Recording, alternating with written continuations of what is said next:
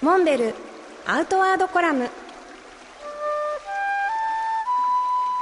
モデルでフィールドナビゲーターの中川明です。辰野会長よろしくお願いします。よろしくお願いします。今年の C2 サミットが全部開催が終わったということで最後は、えー、千曲川校舎さん大会でしたね。はい今年も多くの方々に、えー、参加いただいて無事終えることができました。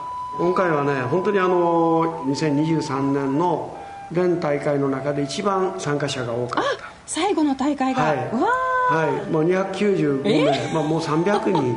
あの安全上の問題もあって、まあ、300人までということにしてていたんですけど、えー、なんと今回はもう目いっぱい、ね、上限ギリギリ。あの今年はねなんとお一人ね全大会に参加して「えー、イレブンサミッター」っていうのを、えー、受賞された方がいます。素晴らしいですね、はい、いやもうあの特別仕立ての T シャツイレブンサミッターのみに与えられる T シャツとかですね。いろんなところから副賞もたくさん もらってもう大喜びでおられました。はい。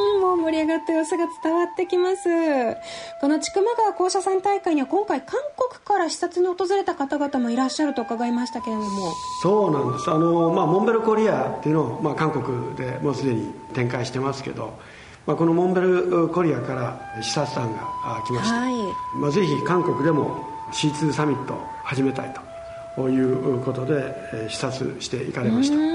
で、まあ、あの今年はもう本当急遽プレ大会として、はい、チュンチョン武道、はい、まあ、こういう場所であのカヤックは6キロ、うん、バイク2 0キロハイク1 0キロ。とはいえ山はねそんなに高くないんですよ。336メートルいいですねでもあの結構林道を歩いたりあのゆっくり家族で参加できるような、まあ、そんな大会だったようです。で、まあ、あの本番は来年やるっていうことで、うん。えーまあ、多分同じ場所でやるのかな。